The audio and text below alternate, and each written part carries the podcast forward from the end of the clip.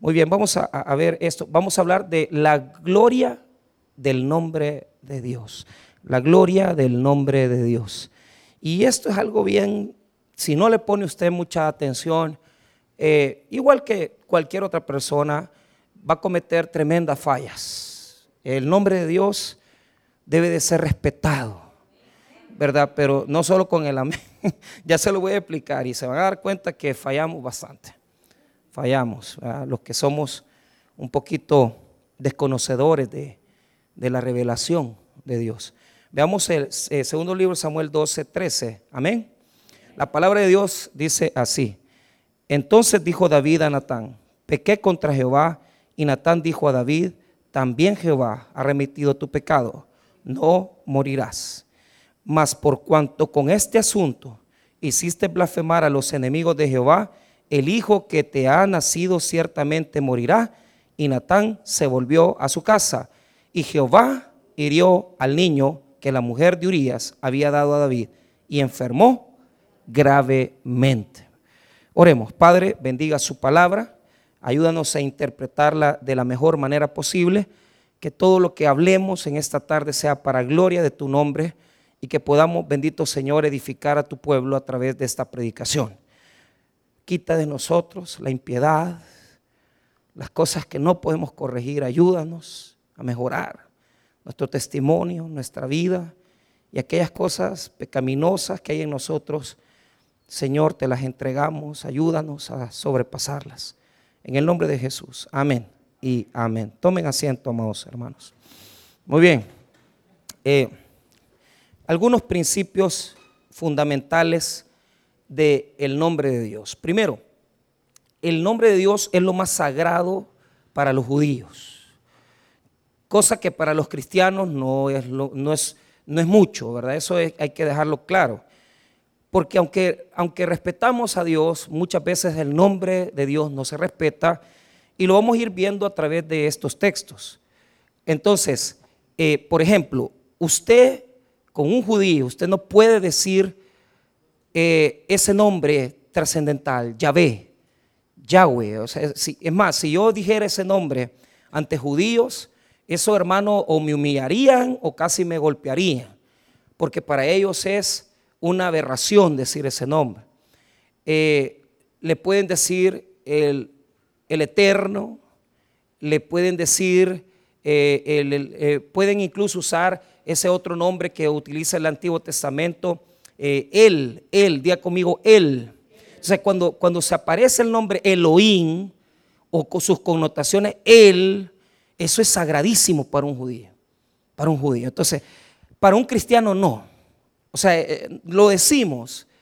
Y es terrible porque alrededor de los siglos el nombre de Dios fue tergiversado porque nosotros tenemos la costumbre de decir Jehová, pero eso no está tan correcto eh, por preservar el nombre de Dios, se fue incorporando, ¿verdad?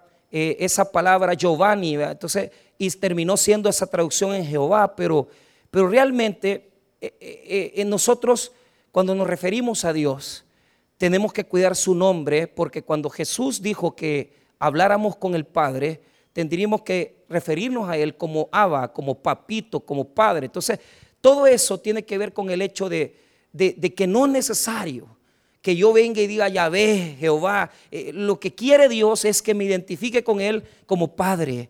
Entonces, ahora, no les estoy diciendo, no les estoy hablando paternidad, lo que estoy diciendo es tener cuidado con aquellas connotaciones. Por ejemplo, hay personas que, que, que, dicen Abba, Abba, Abba, o sea, papito, todavía bonito, pero, pero cuando ya un judío menciona Yahvé, Yahweh, esas palabras, esas letras que nosotros le decimos en teología el tetragramatón, eso es sagradísimo para un judío. Entonces, eh, la Biblia enseña un respeto por el nombre de Dios. Entonces, le voy a dar puntos importantes. Estos son puntos introductorios para la enseñanza que estoy dando, impartiendo.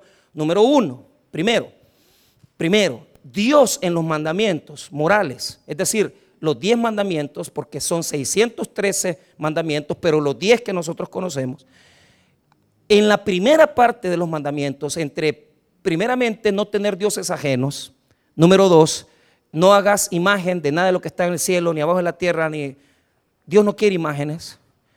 Pero en uno de ellos, en los primeros cinco, dice, no tomarás el nombre de Dios en vano. Cuidado.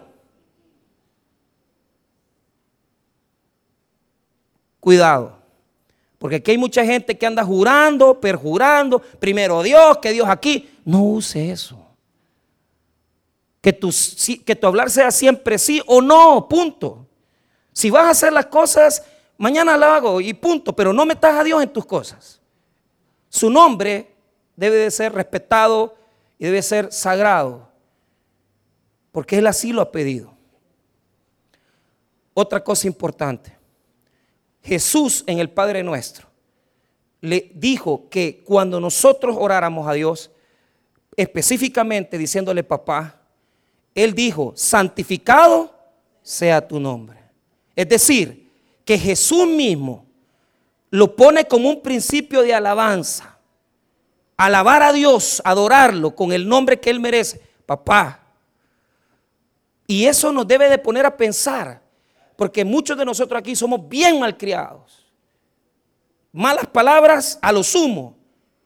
Y queremos adorar y agradar a Dios cuando tenemos, hermano, en nuestro corazón soberbia, orgullo. No se puede adorar a Dios. Mira, no se trata solo de, santificar el nombre de Dios con lo que yo digo, sino que no usar mi lengua para ofender a Dios con lo que yo hablo después. Hay que tener cuidado, porque el nombre de Dios es sagrado. Ahora, les voy a enseñar otra cosa importante. Esos son puntos, deberían de apuntarlo, no los apuntan, pero eso se los doy para que ustedes vivan su vida cristiana, pero muchos no quieren vivir una vida cristiana. Quieren, pastor, rápido el domingo yo quiero salirme ya e irme. eso no sirve.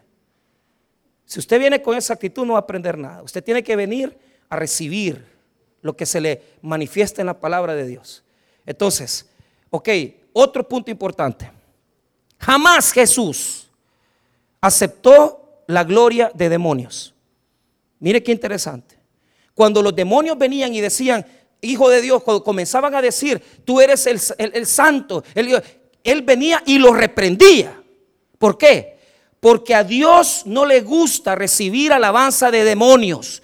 Porque para eso tiene a los hombres como usted y como yo que glorificamos el nombre de Dios. Él no quiere la gloria que es sacada de los demonios ni de nada negativo. Ninguna falsa gloria es agradable a Dios. Oiga lo que le estoy diciendo. Ninguna falsa gloria es agradable a Dios. Y le voy a decir algo. Yo me acuerdo, un amigo que yo tuve, se atrevieron a subir al púlpito a decir que Dios les había dado un milagro de provisión de dinero. Así con su esposa, los dos. Los dos dijeron, pasaron un día viernes de milagros, seis mil personas ahí. Y los dos dijeron, hermanos, queremos testificarle. Él comenzó a decir, el Señor nos ha regalado una provisión, nos dio tantos miles de dólares para un negocio que no sé qué. Cuidado, no anden mintiendo. Diga conmigo, no mintamos. Usando el nombre de Dios. Él no necesita su gloria, su gloria absurda, ni ande diciendo que Dios hizo algo cuando no lo ha hecho. Él no lo necesita. Hermanos, a la semana siguiente se iban para Honduras. Fueron compañeros de motos conmigo, que anduvimos en motos por muchos países. Y esa es la semana siguiente a Honduras. Oiga bien, hermano. A ella le metieron 32 balazos y a él 50. Los dejaron como que eran, hermano, y es una pena atravesados, los encontraron en unos matorrales. Y mire que el pastor fundador, nuestro pastor fundador decía, él se sentaba con nosotros y nos decía, pastor, le preguntábamos nosotros, ¿por qué? ¿Por qué habrá permitido Dios? Entonces, él decía que era para corregir a mi amigo, a un amigo mío que yo tenía, porque ella era hija y el esposo, eh, el yerno de él. Entonces, dijo el pastor, es que Dios quería corregir a fulano, dijo. Ya despuesito que nos sentamos, entendimos, hermano, que los 32 palazos que, que, le metieron a ella y los 50 que le metieron a él, ¿sabe por qué fue? por darle gloria falsa a Dios. Porque nos dimos cuenta que asaltaron un casino y con ese pisto se fueron a Honduras y andaban diciendo que Dios les había dado un milagro y era falso porque lo que habían hecho era asaltar un casino, hermanos. Eso es lo que andan haciendo los cristianos. Eso es lo que andan haciendo los cristianos. Dándole gloria a Dios falsa. Dios no necesita que usted diga gracias, que usted lo alabe si es falso lo que estás haciendo. Nunca le des a Dios gloria falsa. Porque Él no necesita la gloria de demonios. Él necesita la gloria de corazones humildes que reconozcan que Él es el Señor de sus vidas. Dele gloria a Dios y dele gloria a su nombre. Cuando Dios hace milagros, portentos, sanidades y cuando Dios le haya hecho un gran milagro, exáltelo, porque ahí sí es de merecer esa gloria. Pero no ande inventando, no ande inventando. Ay, es que fíjate que me embolé, me metí cinco cervezas, eh, allá quedé y por poquito me atropellé un carro y Dios me salvó. Vos que sos un bolo. Y deja de chupar. Deja de andar metiendo a Dios. ¿Ah? Eso es lo que sos. Es que el nombre de Dios se respeta. No, no podemos usar el nombre de Dios en vano. No le dé gloria a Dios cuando es gloria de demonios. No le dé gloria a Dios cuando le dé gloria a demonios. Jesús los callaba. A mí no me vengan a adorar demonios. Para eso tengo seres humanos que yo les he dado inteligencia, les he dado mi gracia para que me adoren. ¿Qué quiere decir eso? Que si al contrario usted le da gloria a Dios por las maravillas que Él ha hecho, usted está exaltando su nombre. Y aquí no debería de faltar testimonio los viernes ni los domingos de gente que diga, a mí Dios me hizo este milagro. Porque con esa gloria usted exalta el nombre de Dios. No debería de faltar, pero falta. ¿Sabe por qué? Porque hay un montón de gente que no da testimonio de lo que Dios hace en su vida. Y es bien feo eso. Tenemos que dar gloria a Dios. Amén. Muy bien, primer punto. Esa es introducción. Dios se glorifica a través de la disciplina que nos da a sus hijos. ¿Quiere que le repita? Dios se glorifica a través de la disciplina que nos da a sus hijos. Aquí tenemos el caso de David, un gran rey, poderoso rey. Dios le dio tanta gracia, tanto poder, que le dio el gobierno de Israel, le dio las tribus completas, Israel y Judá, todas bajo el mismo gobierno del rey. Todo lo que era de Saúl le pasó a manos a David. Pero ¿qué le pasó a David? Vio a una mujer desnuda, lo atrajo y le desobedeció a Dios. Entonces, la mala fama que le hagamos al Señor, la vamos a pagar cara. Oiga bien lo que le digo. ¿Entiende eso? La mala fama. ¿Cuál es la mala fama? ¿Ah? Que usted como cristiano o yo como cristiano salgamos mañana divorciándonos. Eso la vamos a pagar. Porque la gente sabe que Dios nos ha dado bendiciones, que nos ha hecho sus hijos y de repente nosotros salimos, salimos ensuciando la gloria de Dios. Mire cómo ensuciamos la gloria del nombre de Dios. Es bien sencillito, todos aquí, amén, que no hablemos mal de Dios, que no metamos a Dios. No, no, no, no. Tu testimonio quiero hablar con vos. ¿Qué pasa con tu testimonio? ¿Cómo te ve la gente? ¿Cómo te comportás? De eso nadie quiere hablar. ¿Por qué? Porque es donde más le fallamos. Y le hacemos mala fama al Señor. Cuando después que nos ha dado privilegios, nosotros los ensuciamos por no pensar en que Dios nos va a castigar. Mire, aquí hay gente divorciada, separada, que saben de lo que estamos hablando, que la han pagado caras. Yo he pagado mis propias facturas. Yo las he pagado porque no he sido bueno. Y la gente ha hablado de mí terribles cosas, porque yo desde muy joven comencé a estudiar el seminario, pero hice cosas que no debía. Y Dios me cobró todo eso. Porque la mala fama condena a las personas. Y la gente nos toma a nosotros como la base para decir, ¿y para qué me hago cristiano? Entonces, la mala fama produce dos cosas. Diga conmigo, incredulidad. Porque aquellos que no creen tienen una justicia, una justificación para decir, no me convierto. Y dicen, ¿y para qué voy a ir a la iglesia? Si mira ese pastor gran ladrón, ese pastor gay que hay ahí. Ese pastor que está ahí pastoreando, si ese le roba a la gente. Yo, hermano, discúlpeme. Pero, oiga, si eso es, si eso es falso, Dios me va a bendecir a mí. Pero si eso es verdad, Dios me la va a cobrar.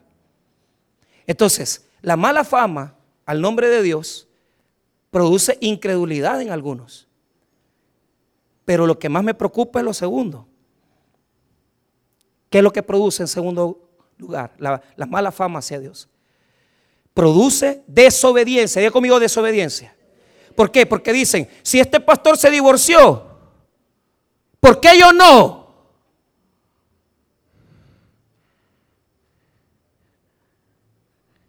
Usted que lleva liderazgos en la iglesia, usted que lleva servicio, y usted es malcriado y habla malas palabras, la gente también va a aprender a malas palabras.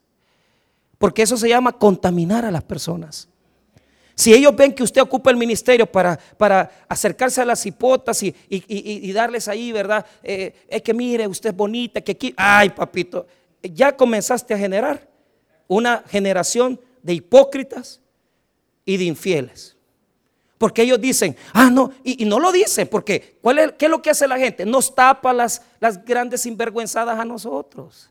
Es que la gente, la gente dice, pobrecito el hermano, si mira, le estoy yendo mal al esposo, con la esposa, ya no lo atiende, ya no duermen juntos, ya no, la misma terapia de siempre, duermen separados, ya, ya no tienen nada. Entonces, pobrecito el hermano, que agarre otra mujer.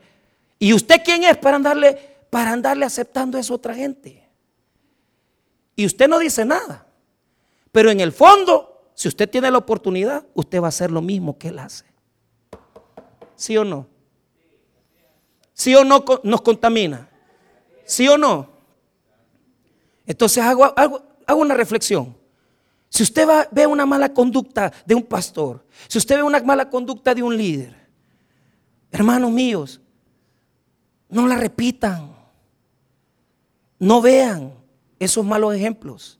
Por cada mal pastor y por cada mal líder hay miles de hombres y de mujeres que verdaderamente son siervos de Dios y que eso no lo hacen, hermanos. Que ustedes estén viendo esa felonía, esa maldad, pues ustedes la están viendo. Pero algo le puede decir, ese pobrecito que le está dando ese ejemplo, ese la va a pagar. La vamos a pagar. Se lo digo yo. Se lo digo yo. La mala fama se transmite a través de efecto de incredulidad, porque la gente deja de creer en Dios y dice, a mí no me hablen porque fulano anda así y nos agarran a nosotros de justificación para no acercarse. Y la segunda es esa situación de desobediencia que cada vez más gente hace lo mismo que el, el pícaro ese hace. Por ejemplo, yo me he sentado con pastores con grandes títulos de teología. Y lo primero que hacen, cuando llegan a un restaurante italiano o algo, se piden un bote de vino. Y dicen, a mí me pasó, a mí me pasó en un chupadero. ¿ah? A mí me llevaron allá a Casa de Piedra, en las planes de rendero, y me senté con tres pastores maduros, supuestamente. Y dice, mira, me decía, vos sos maduro. Yo soy maduro. Yo creía que era maduro. Y de repente voy viendo a mis pastores sacando, hermano, la botella. Y dale, Diego, chate uno, si eso es digestivo. Está bueno. Está bien, chupe usted, yo no. Yo ya vengo de ahí. Yo ya vengo de ahí, ya sé qué es eso. Y me ha tocado ver a tanto pastor borracho, borracho. ¿Ah? Porque está bueno que se tomaran una copa, está bueno. Pero se toman la media botella. Y ahí van arrastrados. Ah, hasta, hasta lo sacan vomitados de los restaurantes. Y la gente que dice, ay, ese es el pastor de aquella iglesia. Ese es el pastor de aquella iglesia. Mire, el pastor Junior nos enseña tantas cosas, porque por ejemplo, nosotros nos reunimos en un, lugar para salir en la moto. entonces dice, miren hermanos, dice, arreglémosle las mesas a, los hermanos, porque vean, porque hay muchos hermanos que trabajan en ese restaurante. Y nosotros hermanos, en la casa no ordenamos nada, pero en el restaurante, por dejar el buen ejemplo, diga, hey, miren, los vagos que andan con el pastor Junior, por lo menos ordenan las mesas. Mentira, gran hipocresía. Si supieran cómo tienen la casa y que viven en dos casas, eso sería bien interesante. En dos lugares viven. Entonces, pero la gente ve. Y si nosotros contaminamos a otras personas, ¿sabe qué es lo que pasa? Oiga lo que dice el Señor Jesucristo. Más te vale ponerte una piedra de molino en el cuello que hacer caer a uno de estos pequeñitos. Mira, sabes que cuando yo llegué a Israel y, me, fuimos a Nazaret, no, fuimos a, a, Nazaret, fuimos, y me enseñaron por primera vez que era una piedra de molino. Entonces, cuando uno le dicen piedra de molino, uno se imagina en la que las abuelas molían. No, hombre, hermano, las abuelas y ustedes, porque algunos tienen piedra de moler también. Entonces, hermana Silvia tiene una de los picapiedras. Entonces, entonces, o ya nadie usa esos volados, pero pero mire, cuando dice el, guía turístico, esta es la, él dijo, esta es la piedra de moler. Hermano, si es una piedra de cuatro metros y, esa es una tremenda piedra. Y yo decía, y si me amarro uno de estos volados en el cuello, me ahogo, digo yo. Es que eso es lo que Jesús quiso decir, que es mejor que te ahogues antes de destruirle la inocencia a un niño, a una niña.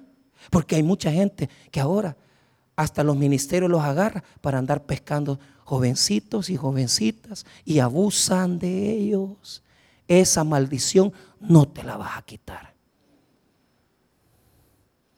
Más vale ponerte una piedra de molino en el cuello que hacer caer a uno de estos pequeñitos. Ay, hermano, no juguemos. Mire, con nuestro mal testimonio lo que hacemos. Viene Dios y le dice a David, no te voy a castigar porque te acostaste con esa muchacha. No te voy a castigar porque le quitaste la mujer a este tu, soldado. ¿Sabes por qué te voy a castigar? Dos facturas te voy a pasar. Dos. ¿Quieren saber cuáles son? Primera factura.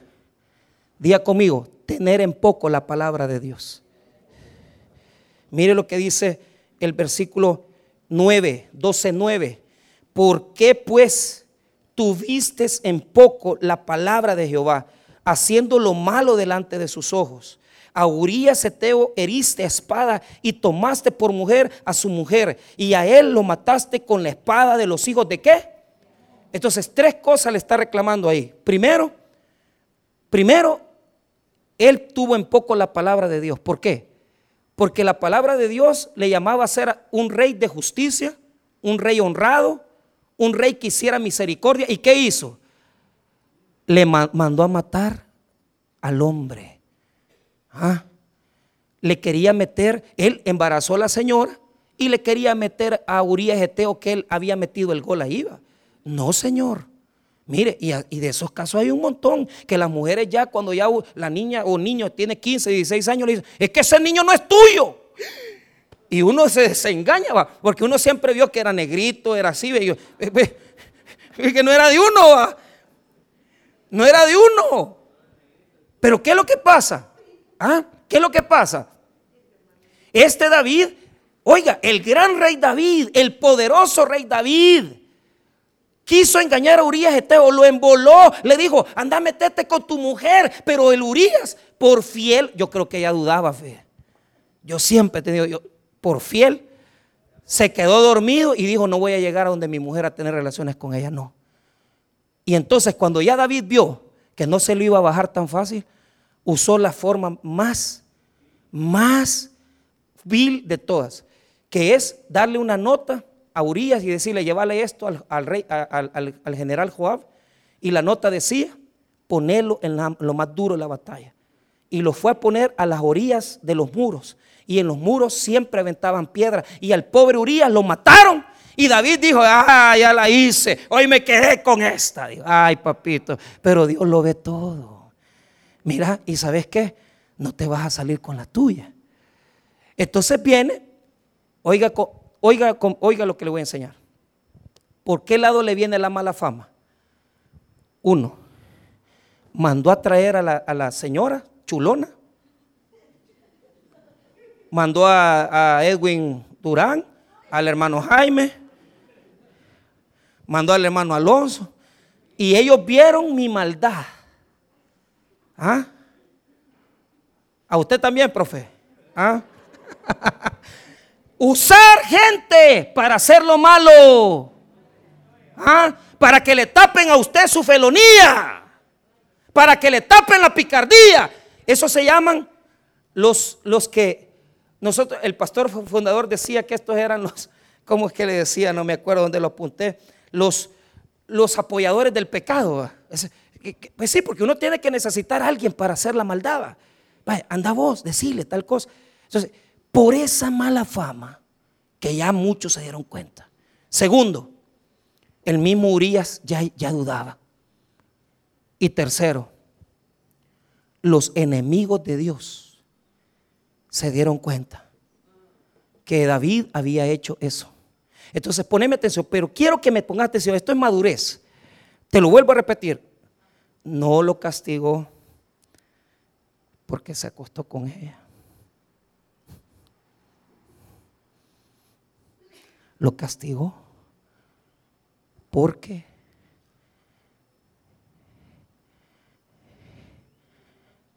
la maldad de los hombres creció por la culpa de él.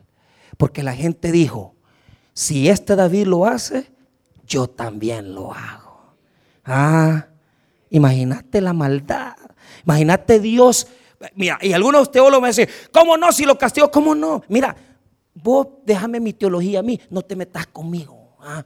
Entonces, pero te voy a decir algo.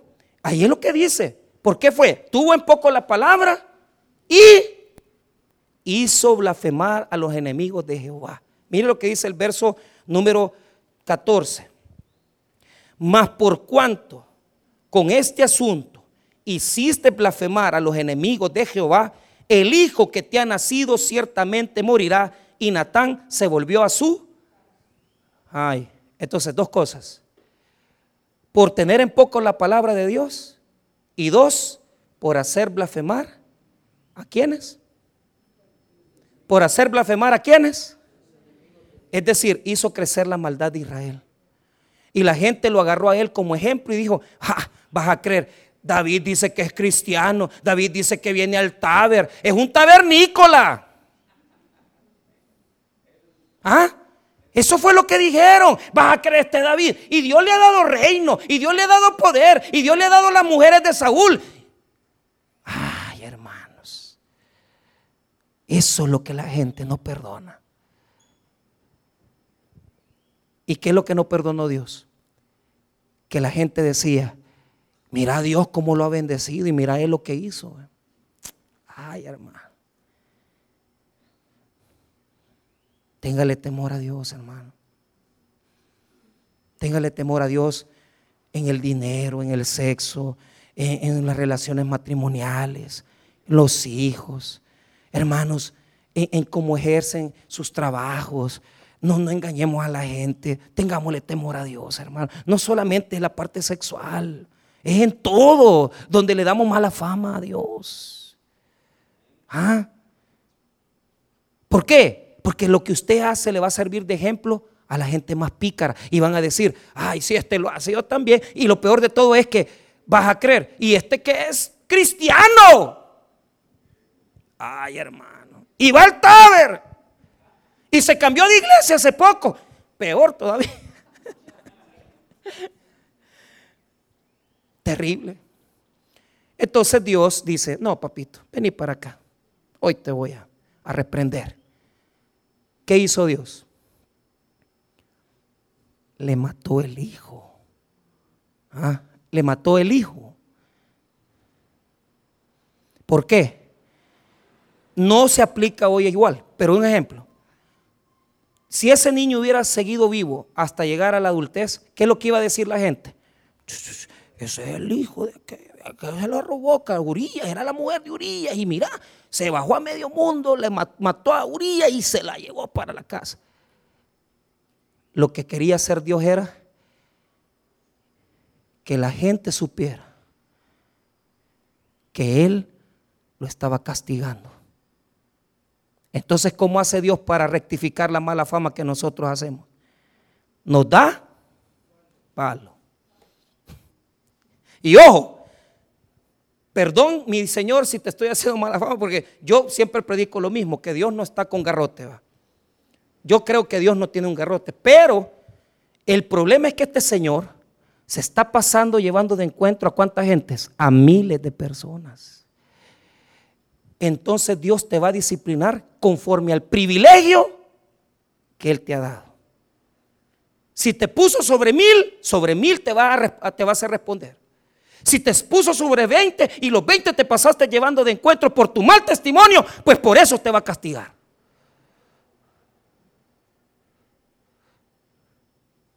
Dios disciplina de acuerdo al privilegio que nos ha dado. Sí, hermanos. Pero vea, quiero que note esto. ¿Por qué lo tiene que castigar Dios? Lo tiene que castigar para que la gente no diga que Dios es injusto. Usted no va a andar haciéndole mala fama a Dios. Si este que es cristiano, mira las cosas que hace y no le pasa nada, vos gran bolo. Usted no le va a dar haciendo mala fama a Dios. Dios lo va a corregir y lo va a corregir con amor, porque lo que quiere es que usted se corrija. Todo lo que hagamos ofendiendo a Dios y ofendiendo su nombre va a morir. Oiga lo que le digo. Todo lo que hagamos en desobediencia a Dios va a morir. No va a vivir. Y este niño no va a vivir. Porque lo hiciste con tu propio orgullo, desobedeciste a Dios, ofendiste a todo el mundo. Ahora vení para acá. Te la vas a ver conmigo, David. Y mire, primero el hijo va a morir. ¿Y ahora qué hace él? ¿Qué es lo que yo admiro de David? Diga conmigo, se arrepintió a tiempo. Aquí se la voy a poner así si usted se arrepiente antes que le caiga el sopapo, es probable que la disciplina sea menor. O sea, nos conviene apartarnos de eso ya, para no ofender más a Dios. Pero una vez el castigo está puesto, usted ayune, chille, venga a la iglesia, venga y vaya, mire, agarre una cruz, amárresela en el lomo. Dios no le va a quitar el castigo por nada. Y si hay uno, ayune, aguante hambre, haga lo que quiera, péguese en la espalda, sáquese sangre, no va a quitar el castigo. Pero eso sí, el ayuno, la oración, le van a ablandar el corazón a usted. Tal vez el de Dios no se va a ablandar, pero el suyo sí. Y ya no lo va a volver a hacer. Lo que yo admiro de David es que en el verso 13 se arrepiente con facilidad, porque él pudo haber dicho, mire, mire, pudo haber dicho así. El profeta Natán dice, vos te has robado una corderita. Y él, con el poder que tenía, pudo haber dicho, ¿cómo decís vos? Hoy te mato. Manden a traer a este profeta, me lo voy a echar. Pero ¿sabe qué admiro de David? que a pesar que lo pudo matar, no lo mata, sino que acepta la, la corrección de Dios. Mire lo que dice el 13.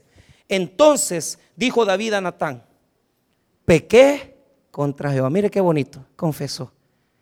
Confesó su pecado. La regué. Es cierto.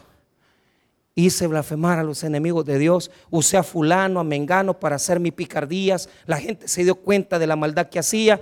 Y ahora ¿qué me toca? Aceptar la corrección de Dios. Mire, ahí 13. Entonces dijo David a Natán, pequé contra Jehová. Y Natán dijo a David, también Jehová ha remetido tu pecado, no morirás. Entonces, mire, ponga atención. ¿Cuál fue el beneficio de arrepentirse? Que no lo mataron a él. Solo se va a morir el niño. Pero ojo, ojo, él comenzó a ayunar para buscar la misericordia de Dios. 16, lea conmigo el 16. Entonces David rogó a Dios por el niño y ayunó a David y entró y pasó la noche. Mire lo que dice, acostado en tierra. Y se levantaron los ancianos de su casa y fueron a él para hacerlo levantar la tierra, mas él no quiso ni comió con ellos pan. 18. Y al séptimo día murió el niño y temían los siervos de David hacerle saber que el niño había muerto, diciendo entre sí, cuando el niño aún vivía le hablábamos y no quería oír nuestra voz, cuanto más se afligía si le decimos que el niño ha muerto. Ok. David pensó que iba a poder convencer a Dios que no matara al niño. Día conmigo siete días en el suelo, siete días en ayuno y eso lo preparó a David para recibir la restauración de Dios. Diga conmigo la restauración. Si metimos el nombre de Dios y lo ofendimos el nombre de Dios, Dios va a disciplinar a sus hijos. Pero también nos da una puerta para restaurarnos. No todo es destrucción. No todo, hermano, es, es destrucción. Si usted se arrepiente a tiempo, puede hacer que eso no suceda. Pero si usted ya le vino la disciplina, el ayuno le va a servir para ablandarse usted y decir, ya no lo quiero volver a hacer. Mire, y le voy a decir algo de todo corazón. David se arrepintió tanto de lo que hizo que nunca más volvió a acostarse con sus concubinas y ya anciano le llevaron a una siervita que le calentara los pies y no le hizo nada. No la conoció, no tuvo relaciones con ella. ¿Por qué? Porque aprendió la lección. Pero ojo, ponga atención.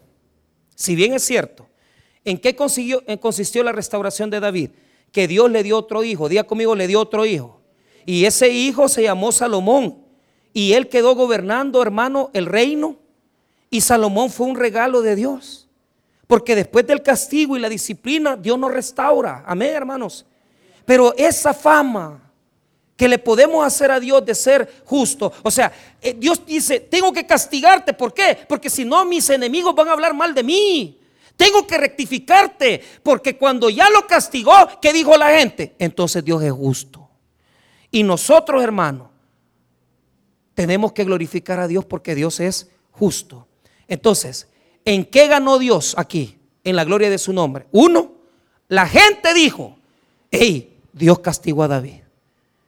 Y Dios, al mostrarse de esta manera, la gente dijo, verdaderamente Dios es justo, correcto y limpio.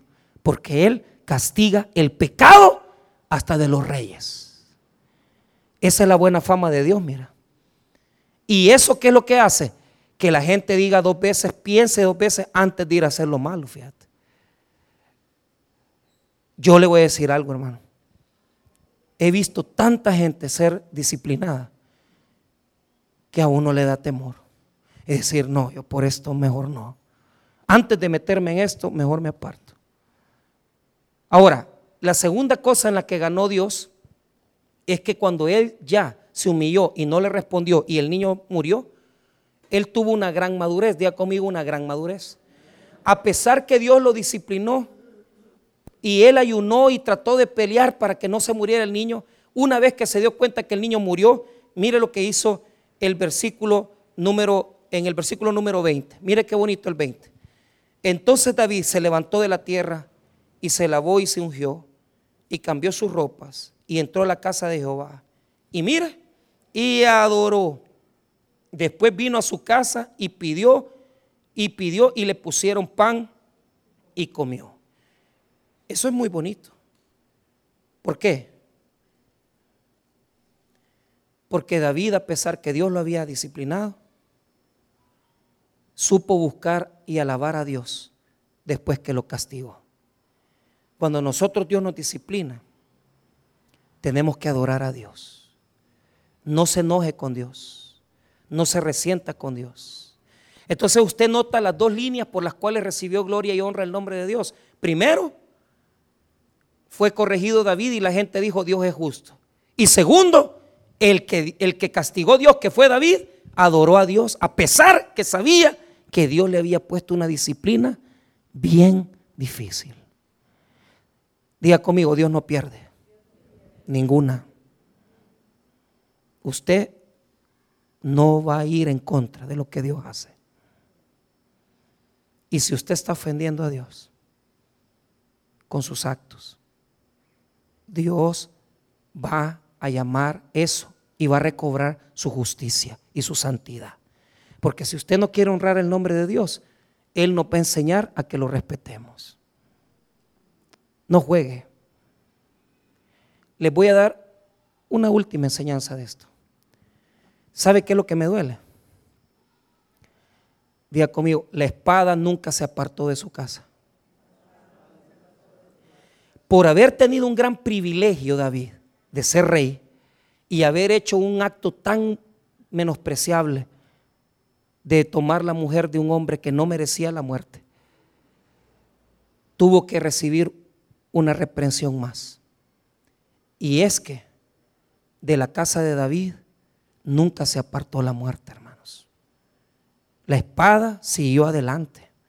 Y los que conocemos la Biblia y la historia de David, yo les invito a los que no lo han hecho que vayan a leer. ¿Qué le pasó a David? En orden, número uno. Amnón, el hijo de David, violó a quién? A su hermanastra Tamar. ¿Y qué hizo David? Diga conmigo, no le dijo nada. ¿Por qué no le dijo nada? Porque David era peor. ¿Cómo le vas a decir a tu hijo, no te acostes con la fulanita, no te acostes con la menganita, si él ve que nosotros tenemos hasta dos o tres mujeres? David perdió la autoridad y lo pagó con sus hijos porque él mató a un hombre por tener relaciones con una mujer, pero uno de sus hijos le violó a otra de sus hijas. ¿Y sabe qué pasó después? El hermanastro Absalón mató a Amnón, es decir, al que violó a la hermana. Y Absalón le quiso dar golpe de estado a David. Y David sufrió mucho con Absalón. ¿Sabe por qué? Porque a pesar que le quiso dar golpe de estado, tuvo que resistir David que Absalón fuera muerto por uno de sus generales. Entonces se le murió Absalón, se le murió Amnón, violaron a Tamar y por si fuera poco, allá al final de su vida, cuando ya estaba anciano, se levantó Adonías, otro hijo que tenía, y le quiso hacer lo mismo, hacerle otro golpe de estado, porque sus hijos no respetaron a David. Porque si usted no respeta a Dios como padre, tampoco sus hijos lo van a respetar a usted como padre. Si usted no respeta a Dios como padre, tampoco sus hijos van a respetar a Dios como padre. Hermanos, es una historia trágica, pero algo les voy a saber decir. Dios quiere la gloria de su nombre. Y si nosotros como hijos hacemos lo contrario, obedecemos, le adoramos y luchamos por mantenernos en orden, Dios va a glorificarse en nuestras vidas. Y nosotros vamos a ser instrumentos de la gloria de Dios. Porque Dios quiere que nosotros le adoremos. ¿Para qué fuimos diseñados por Dios? Para adorarle. Si usted tiene labios, si usted tiene manos, y si usted tiene pies, alabe y glorifique el nombre de Dios, que es sobre todo nombre. Vamos a orar, hermanos.